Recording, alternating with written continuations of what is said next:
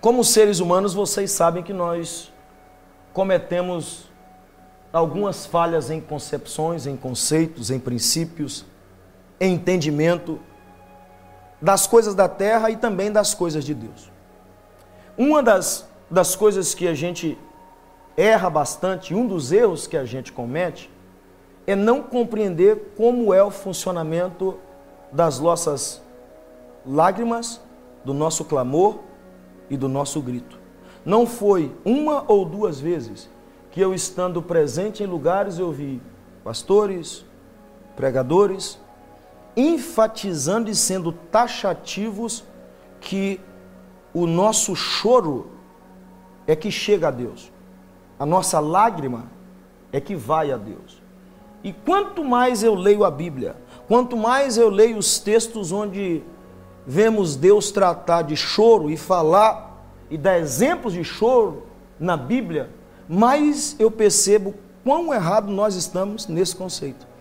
Não é a sua lágrima que chega a Deus, não é o seu choro que chega a Deus, é Deus que vem até você por causa das suas lágrimas. É Deus que chega até você porque enxerga o seu choro. É Deus que chega até você por observar a sua vida e cuidar dela. É Deus que chega até você porque Ele é soberano sobre todas as coisas e, como diz em Apocalipse, os seus olhos chamam como chama de fogo, que quer dizer que Deus enxerga todas as coisas e nada passa sem que Ele veja não é a minha lágrima que vai, é sempre o homem tentando nesse, nesse desejo maluco de achar que é ele que faz, que o produto, o resultado da manifestação de Deus é ele quem traz. A gente fica nessa loucura achando que é o nosso joelho, é o nosso choro, quando na verdade não é isso, é a promessa, é a bondade, é a graça, é o favor de Deus. Quando Deus então nos vê chorando, é ele que vem e não a nossa lágrima que chega.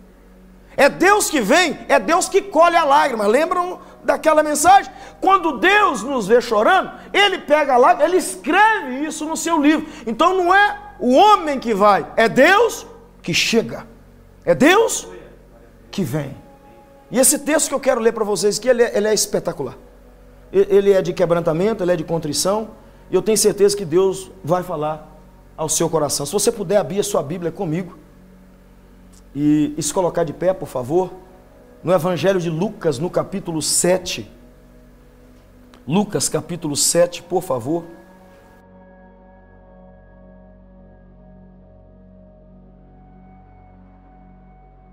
Se você não se lembrar daqui a alguns dias do que eu preguei, lembre-se pelo menos dessa frase: Não é a sua lágrima que vai é o seu Deus que desce por causa dela. Não é o seu choro que chega, é o seu Deus que vem. Nunca é o homem que consegue alcançar. Sempre é Deus que se permite ser alcançado, se aproximando de nós. Sempre é Deus. Amém? Versículo 11, por favor, Evangelho de Lucas, capítulo 7, versículo 11.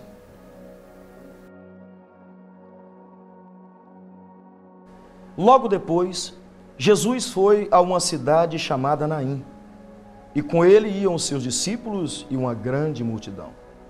Ao se aproximar da porta da cidade, estavam saindo o enterro do filho único de uma viúva, e uma grande multidão da cidade estava com ela. Ao vê-la, olha que lindo, o Senhor se compadeceu dela e disse: não chore. Depois aproximou-se e tocou no caixão. E os que carregavam pararam. Jesus disse: Jovem, eu lhe digo, levante-se. O jovem sentou-se e começou a conversar, e Jesus o entregou à sua mãe. Todos ficaram cheios de temor e louvavam a Deus. Um grande profeta se levantou entre nós, diziam eles. Deus interveio em favor do seu povo. Essas notícias sobre Jesus espalharam-se por toda a Judéia e regiões circunvizinhas. pode se aceitar.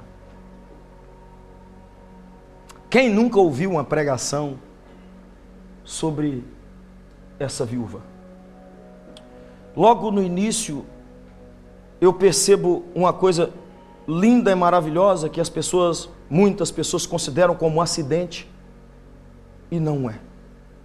Logo no início nós vemos do texto que Jesus estava se direcionando para uma cidade e a coisa linda é ver no texto que a Bíblia diz que quando Jesus estava entrando, exatamente no momento que Jesus estava entrando, com uma multidão, tinha uma multidão saindo. Os desapercebidos vão dizer que isso foi coincidência. Os desapercebidos vão achar que Jesus simplesmente chegou naquele, naquele lugar e, por acidente, por coincidência, aquela mulher estava saindo exatamente naquele momento para enterrar o seu filho. Eu não creio em coincidência quando nós falamos de um Deus que é soberano. O que eu acredito é que Deus sabia exatamente a hora, exatamente o minuto, exatamente o segundo que a mulher ia sair com a melhor coisa que ela tinha de dentro da cidade e Jesus ia ao encontro dela logo na saída da cidade para fazer com que aquela mulher voltasse para dentro da cidade, justamente porque ele chegou. Presta atenção no que eu estou dizendo. Jesus então não chegou por acaso. Jesus chegou por causa de dor. Jesus chegou por causa da soberania. Jesus chegou porque ele sabia. Os céus sempre se aproximam de nós, nunca por coincidência, mas simplesmente para se encontrar com a nossa dor, com a nossa desilusão, com o nosso problema e com aquelas coisas que ninguém mais pode fazer nada por nós. Ela estava dentro da cidade e ela está saindo de uma cidade para levar o seu filho para o cemitério que ficava do lado de fora da cidade, justamente porque dentro da cidade não tinha ninguém que poderia resolver o problema dela. E alguém que não era da cidade, alguém que tinha, na verdade, uma procedência, uma origem divina, se direciona à cidade dela, e antes que a mulher pudesse de verdade chegar até o cemitério, os céus chegou até onde ela estava. Se você não conseguir compreender que Deus nunca chega na sua vida por coincidência, eu não sei mais o que você pode esperar do Deus que a gente serve. Deus nunca chega por coincidência. Sempre que Deus fez alguma coisa por ti, e eu quero crer que eu estou no meio de pessoas que já receberam milagres e viram Deus se manifestar, nunca foi por acaso, nunca foi por acidente. Ó, oh, imagina Deus falando: ó, oh, eu cheguei e esse menino está com problema. Não, ele foi por sua causa, ele chegou por sua causa, ele já tinha marcado isso no calendário eterno, porque no calendário eterno Deus já havia observado a sua lágrima e o seu choro. Não somos nós que dizemos com toda a nossa boca e com todo o nosso orgulho que o nosso Deus é onisciente? Pois é, ele é onisciente, até mesmo para ver uma lágrima que cai da face de um filho que é dele. Então, quando ele se dirige para aquela cidade, ele se dirige para aquela cidade justamente por causa de uma mulher, e ele chega na hora certa, no momento certo. Deus nunca chega atrasado, Deus chega na hora certa para resolver o que ele tem que resolver, e foi justamente isso que ele fez. Hum. A gente ouve muito quando se prega nesse texto, falar sobre as duas multidões, e está claro que o médico amado Lucas está preocupado com as duas, porque ele faz questão de falar: uma grande multidão estava com ela, e uma grande multidão que estava com quem? Com Jesus. Preste bem atenção aonde que as pessoas se perdem. Vão dizer isso daqui quando ministram.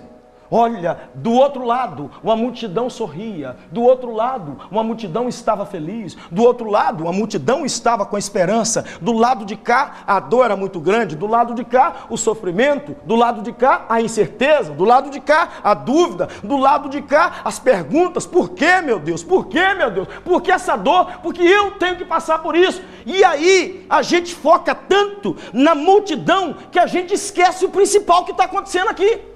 Uma multidão, escute, estava seguindo um corpo morto. Vou falar de novo porque você precisa entender. Uma multidão estava chorando porque ela estava seguindo um corpo morto. A outra multidão estava feliz porque tinha o Deus vivo no meio dela. O negócio não é de qual lado que você está, o negócio é quem é que está ao seu lado. Não importa, meu querido, preste bem atenção. Tem um monte de gente seguindo pessoas que estão mortas, seguindo sonhos que estão mortos. E outras pessoas escolheram fazer o quê? Escolheram seguir aquele que é vivo, aquele que é poderoso, aquele que é grande. Ah, se alguém me perguntar, pastor Wellington, o senhor queria estar em qual, em qual, em qual multidão? Eu nem sei mais o que eu vou responder depois do que eu estou te falando aqui agora, porque se eu estava na multidão de cá, escute, eu estava alegre, eu estava feliz, mas de vez em quando eu queria me identificar um pouco mais com aquela outra multidão. Se alguém perguntar, pastor, o senhor queria estar na multidão que saía da cidade Naim? Ou na multidão que estava entrando? Irmão, eu acho que eu queria estar na que estava saindo, só para me experimentar uma coisa que eu nunca experimentei, eu nunca vi com os meus olhos. O que, pastor? Estar numa multidão que estava chorando, que estava sem esperança e ver um morto se levantar, a voz de um homem só. Oh meu Deus do céu, ver esse Deus poderoso ouvindo o choro e levantando alguém. Isso é lindo demais. Mais do que duas multidões, então, eu vejo dois inimigos aqui. E é onde eu quero focar: o choro da mulher. Eu vejo dois inimigos.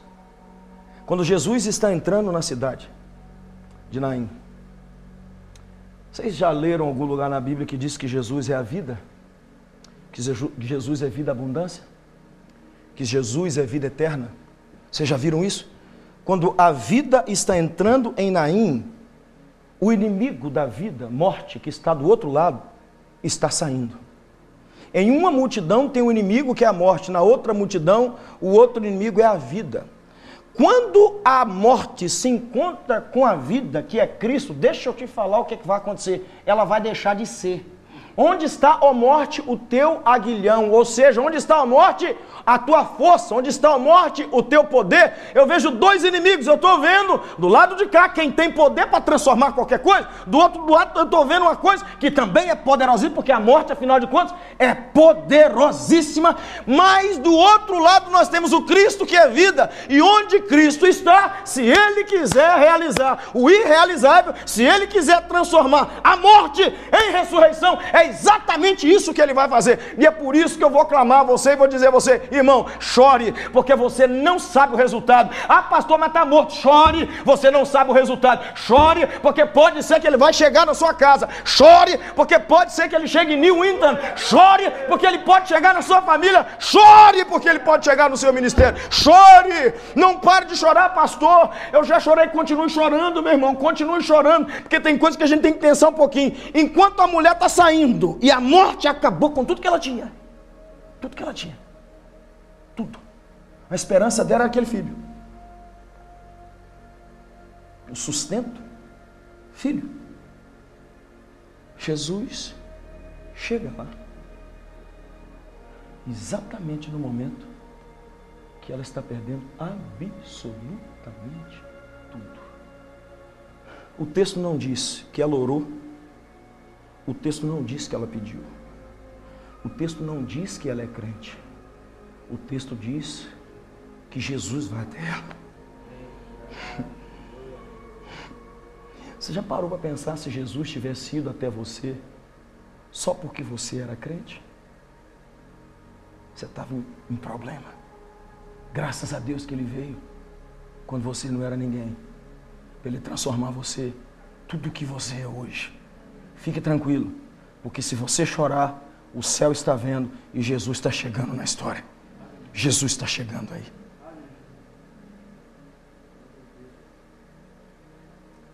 Também tem outras duas coisas interessantíssimas que eu vejo aqui. Eu vejo que tem dois filhos únicos nessa história. Esse menino morto era o único filho da viúva. Do outro lado está vindo o único filho do Deus vivo. Deixa eu falar de que você não está entendendo. Quando acontece esse encontro, o que vai prevalecer não é o único filho da viúva, o que vai prevalecer não é o enterro, o que vai prevalecer é o que vai acontecer onde o único Filho de Deus, unigênito do Pai, está presente. Então, do lado de cá tem o único Filho de Deus, do lado de cá tem um camarada que escute isso aqui, irmãos. Ele é o único filho da mulher. Presta atenção que coisa linda. Um já está determinado a ser enterrado, porque está morto. O outro está determinado a morrer, mas está vivo. Mas o que estava determinado a morrer, que está vivo, decidiu que ele ia dar vida para aquele que havia sido determinado que ficaria morto. Aleluia! Que coisa espetacular! Então, esse único filho de Deus aqui, ele transforma a vida do único filho daquela mulher em uma vida extraordinária. Porque imagina o que aconteceu com ele depois. Imagina o testemunho. Um dia, quando eu estava indo com meu corpo inanimado, imóvel,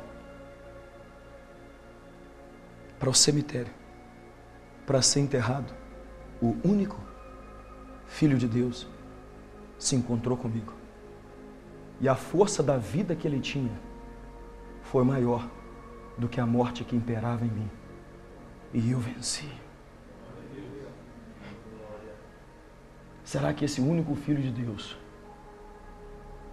será que ele pode ouvir o seu choro?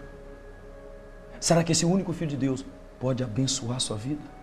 De vez em quando, tudo que a gente quer na vida é que chegue alguém que de fato pode mudar a nossa história. Agora, Jesus, qualquer história que ele entra, ele muda. De vez em quando você espera que fulano de tal ou Beltrano vá mudar a sua história. E eles não conseguem mudar. Mas quando Jesus entra, Jesus de fato muda a sua história. Isso é um espetáculo. O texto segue dizendo então que ela é vista por Jesus. Você viu que o Lucas foi, fez questão de dizer assim: ao vê-la, que coisa interessante. Deixa eu te falar, a viúva clamou por Jesus? A viúva gritou por socorro? Foi a lágrima da viúva que chegou até onde Jesus estava? Não. Era Jesus que estava vindo na pior caminhada da história dela. Era Jesus que estava chegando nos piores passos que ela, que ela estava dando. Enquanto ela estava dando os piores passos da vida dela, Jesus chega e olha e fala: Estou te vendo. Alguém aqui já teve a tristeza e a experiência de levar um pai, uma mãe, uma avó que você ama muito para o cemitério? Você já teve? Você já carregou o caixão de alguém? Eu já carreguei porque era pastor, mas eu carreguei porque era filho. Deixa eu te falar os momentos mais duros de quando você perde alguém.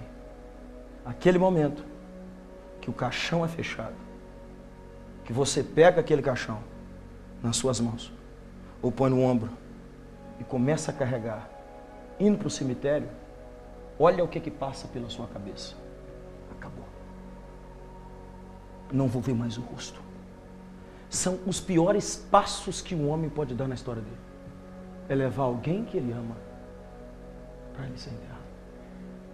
A mulher estava fazendo isso. Mas enquanto ela estava fazendo isso, os céus resolveram andar em direção a ela. Esse choque de realidade.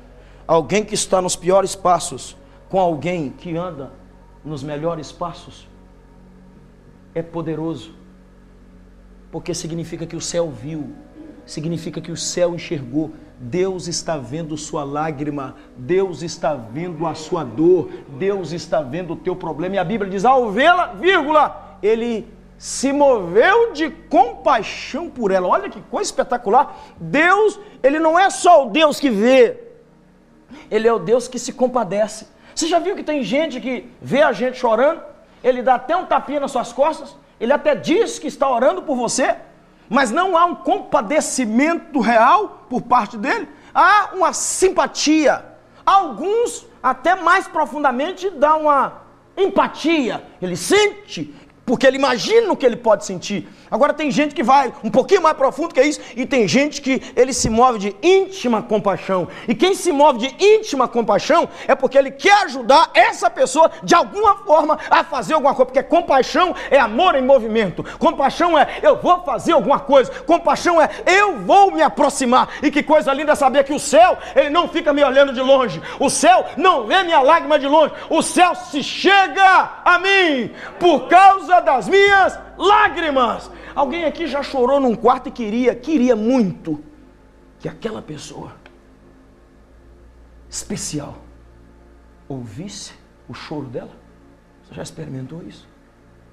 Aquela pessoa que naquele momento você sabia que tinha uma palavra correta, que tinha uma palavra boa. Você já chorou, meu querido, lembrando que se seu pai estivesse perto, ele te dava um abraço e melhorava aquilo? Você já chorou de precisar de alguém e esse alguém não conseguir ver suas lágrimas, enxergar você. Você sabe por que, que o mundo hoje está doente? Porque o mundo está chorando e o próprio mundo não enxerga. As pessoas estão chorando à nossa volta e nós não enxergamos. Está cheio de gente aqui dentro da igreja hoje, cheio de dores, e você nem imagina. Mas deixa eu te falar que coisa linda. É por isso que a gente serve um Deus vivo. Porque o nosso Deus vê e se move em compaixão. Nosso Deus vê e não fica no ver, ele vem. Ele não fica no querer, ele faz. Ele não fica no desejo, ele age. E quando ele age, aí a coisa começa a ficar louca. Porque quando ele, ele vê, ele tem compaixão e ele tem o poder de fazer uma coisa que ninguém tem. Olha isso aqui. Você acha que você pode chegar num, no enterro, virar para a pessoa que está chorando o seu morto e dizer para ela assim: pare de chorar.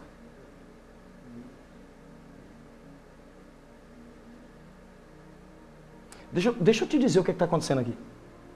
Quando Jesus disse para a mulher para ela parar de chorar, ele não estava dizendo simplesmente para parar de chorar. Ele estava dizendo para ela: Você não tem mais motivo para chorar porque eu cheguei.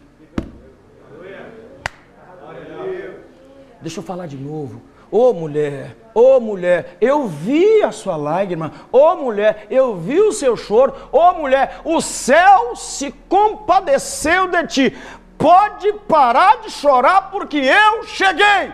Pode parar de chorar porque não há mais razão para choro. Aleluia! Irmão, que coisa linda, porque isso aqui é muito teológico, isso aqui.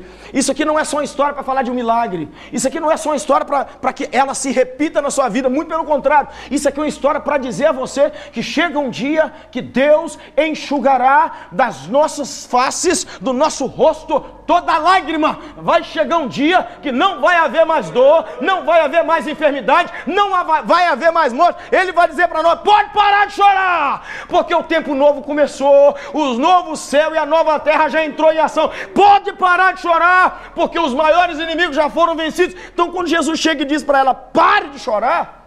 Não é um parar como eu e você, é pare, mulher. Eu estou no controle a partir de agora. Pare, mulher. Eu vi o seu choro, eu tenho compaixão de ti e você não tem motivos mais para seguir chorando. Eu imagino como que aquela mulher ficou. Por favor, tá? Ela não conhece Jesus. Ela sabe, claro, que Jesus é um cara importante, porque tem uma multidão seguindo Jesus, certo? Ela sabe, esse cara tem. Quem, quem é esse rapaz? Quem é esse senhor? Mas Jesus disse para ela: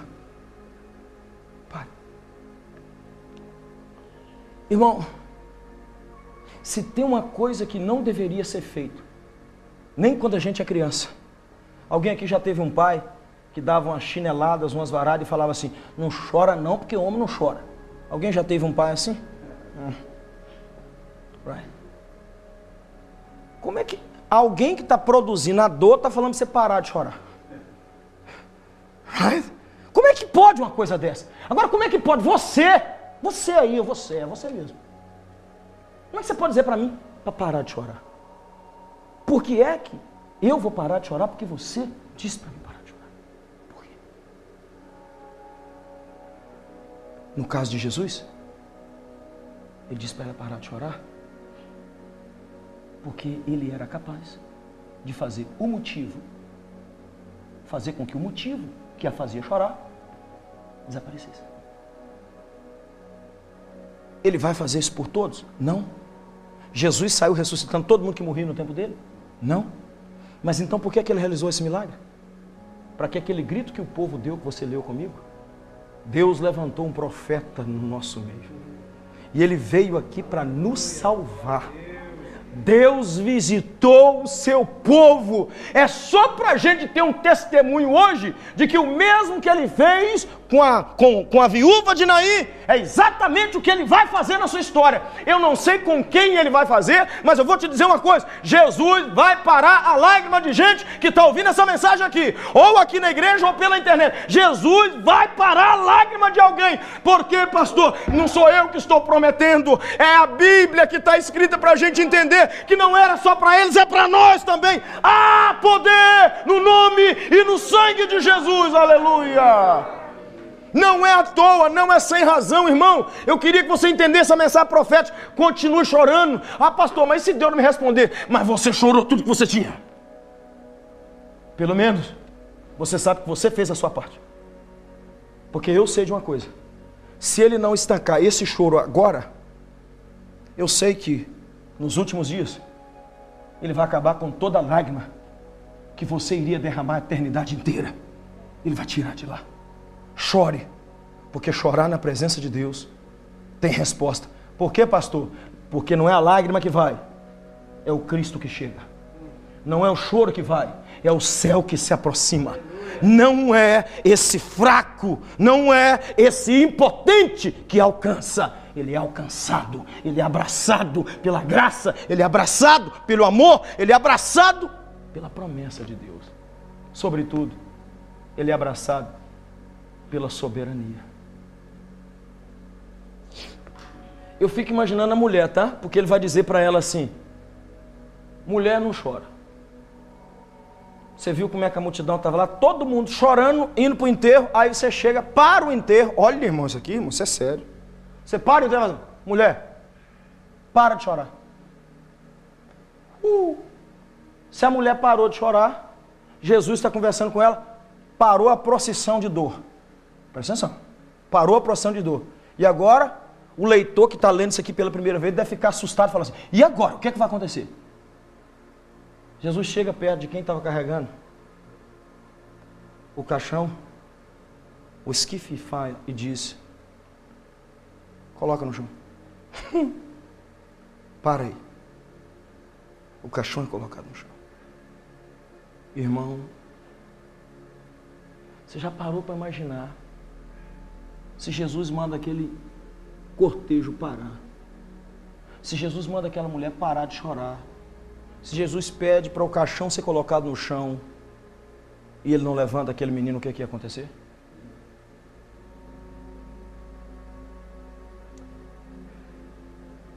Quando alguém te diz para parar com algum tipo de sofrimento, o problema dela é não ter como parar também com aquilo que te faz chorar. Quando Cristo diz para ti, para esse negócio, é porque ele já tem a promessa, escute, pronta para entrar em ação a partir daquele momento que ele te disse, pare de chorar. Então Jesus para o quê? Para o enterro. Para o enterro. Para todo mundo. Jesus chega perto do menino, do jovem. E como se estivesse falando com amigo dormindo, ele fala: Ei, levanta.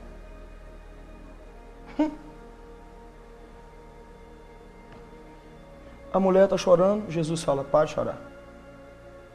Põe um caixão aqui. Todo mundo. O que, que ele vai fazer? O que, que ele vai fazer? O que, que ele vai fazer? Põe um caixão aqui. Jovens, deixa o caixão. Jesus se aproxima do menino e diz para ele: Se levante. Tem uma linguagem nesse texto aqui que você, pregador, não pode passar assim rapidinho na mão. Jesus fala com a mulher: pare de chorar. Manda o enterro parar. Quando ele fala para o menino levantar, você percebeu o que Lucas fez questão de deixar anotado aqui? E Jesus o entregou na sua mãe. Oh my God. Para de chorar. Eu posso dizer isso. Para de chorar, mulher. Mulher está parada. Now what? What are you going to do about it? You stop my cry. What's the next step?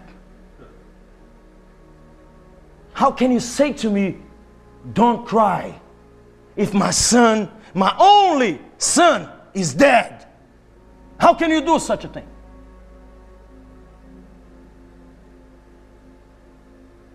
How can you say to me, stop crying, if the pain, the sorrow is still there? What are you going to do about it? Don't cry. Stop. Young man, stand up.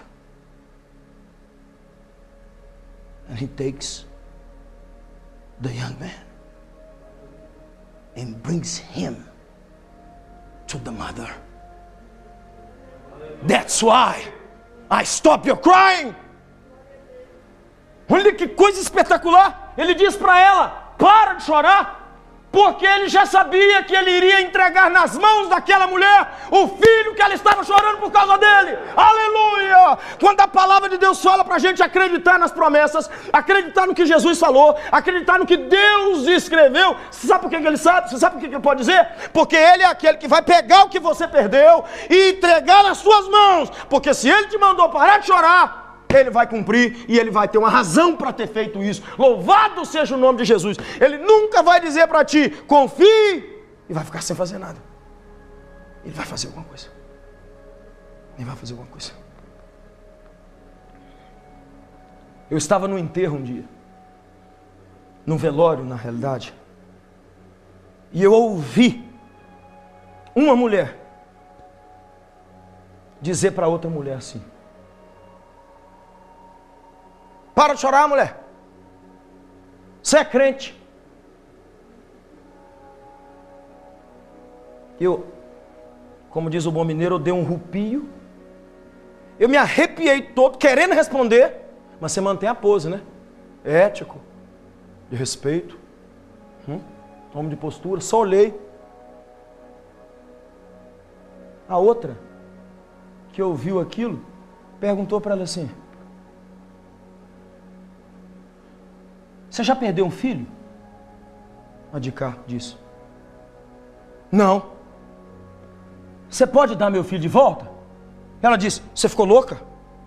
Então não me diga para parar de chorar. Mas quando Jesus diz a você: Pare de chorar, é porque Ele vai colocar na sua mão aquilo que você perdeu para te ensinar por que é que Ele pode dizer Pare de chorar. Pare de chorar. Porque eu, eu, eu vou te entregar o que é teu. O que, que isso significa para nós, então, pastor? Já que Deus não vai curar todo mundo, significa que Ele pode curar este e não este. Mas este aqui também vai experimentar. Escute, irmão. O princípio pelo qual esse foi curado. Esse foi curado com o princípio: Deus controla a morte, Deus controla a doença. Esse foi curado por esse princípio. Mas esse princípio era só para falar o que, que ia acontecer no fim. Não parei suas lágrimas lá, mas agora você nunca mais vai chorar. Não parei as suas lágrimas lá, mas agora nesse meu novo mundo, que você entrou pela fé, não tem mais choro. Entre no gozo do teu Senhor. Entre na alegria do teu Deus. Entre na alegria daquele que te chamou das trevas para a luz. Entre na alegria daquele que fez os, um novo céu e uma nova terra. Entre na alegria daquele que vai fazer, a, vai trazer a nova Jerusalém do céu belíssima, maravilhosa, vai habitar no meio do seu povo e vai dizer assim: Eis que aquilo que era velho ficou para trás e agora o novo é estabelecido. Eis que agora não há mais dor, não há mais choro e essa será a habitação do Deus vivo no meio do seu povo. Aleluia! É isso que de vez em quando as pessoas acabam perdendo. Pastor, mas Deus não ouviu o meu choro do jeito que eu imaginei. Porque não é isso que ele prometeu e todo mundo fica ouvindo a promessa de achar que em cada situação específica da vida Deus tem que responder exatamente do jeito que ele quer. Não, irmão, milagre não é para isso. O milagre é só para mostrar para a congregação, para o povo, o que Deus é capaz de fazer. Não foi porque ele curou o filho, eh, ressuscitou o filho da viúva de Naim, que o pessoal de Naim ia fazer assim: entra agora na cidade e ressuscita todo mundo. Vamos lá no cemitério e levante todos os mortos. Aquilo lá foi só para falar. Vai chegar o dia que isso vai acontecer. Olha que coisa linda que o povo entendeu. Um profeta foi levantado no nosso meio. Olha que coisa linda. Deus visitou o seu povo. Não é você que vai, é Ele que vem. Não é você que alcança ele é que alcança você. Não é você que constrói. Você só experimenta aquilo que próprio Deus está edificando. Não é você que de verdade pode fazer. É Ele que faz e faz você aparecer. Não é você. Nunca foi você. Por você ele vem. Mas não é você que fez acontecer. Foi Ele. Pela graça, pela misericórdia e pelo amor que resolveu fazer isso. Sabe o que é lindo nisso aqui? Que quando a mulher chora, o céu vê. Quando Jesus chorou, o céu teve que virar as costas para ele.